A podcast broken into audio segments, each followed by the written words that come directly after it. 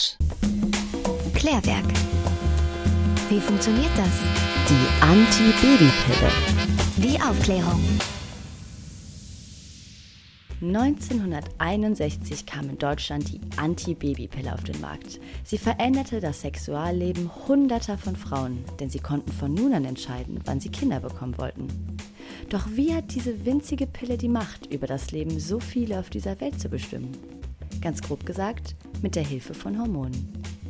In den Eierstöcken der Frau werden zwei Arten von Sexualhormonen produziert. Die Östrogene und die Gestagene. Diese sind unter anderem für die Geschlechtsmerkmale des weiblichen Körpers, die Steuerung des Menstruationszyklus und den Verlauf einer Schwangerschaft verantwortlich. Die meisten Pillen sind sogenannte Kombipillen, das heißt, sie bestehen jeweils aus einem Östrogen und jeweils aus einem Gestagen. Fehlt das Östrogen, spricht man von der Minipille.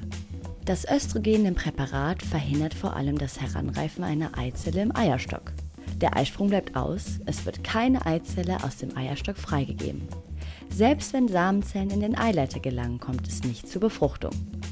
In allen Pillen ist dasselbe Östrogen enthalten, nämlich Ethynylöstradiol, aber immer in unterschiedlicher Dosierung.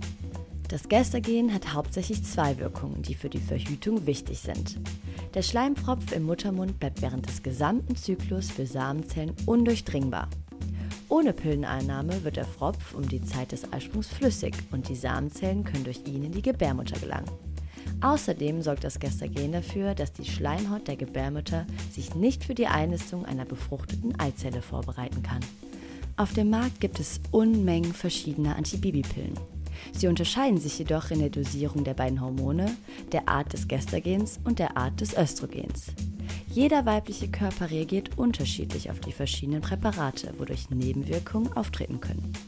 Zu den häufigsten Nebenwirkungen der Antibabypille zählen Kopfschmerzen, Übelkeit, Gewichtszunahme, Stimmungsveränderung und die Absenkung der Libido.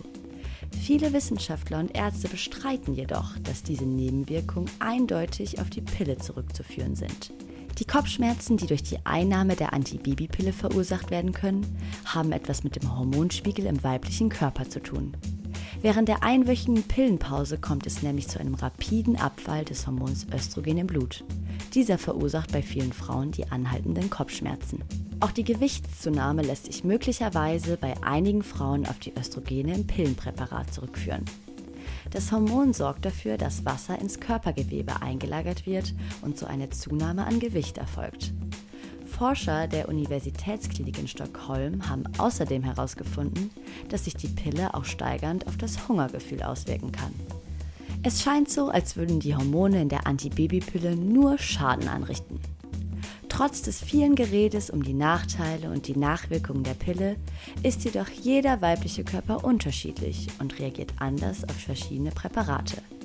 Dementsprechend sollte jede Frau von ihrem eigenen Gefühl ausgehen entscheiden, ob sie mit Hormonpräparaten verhüten möchte oder nicht. Aufgeklärt. Das Klärwerk auf Köln Campus. www.kölncampus.com www.kölncampus.com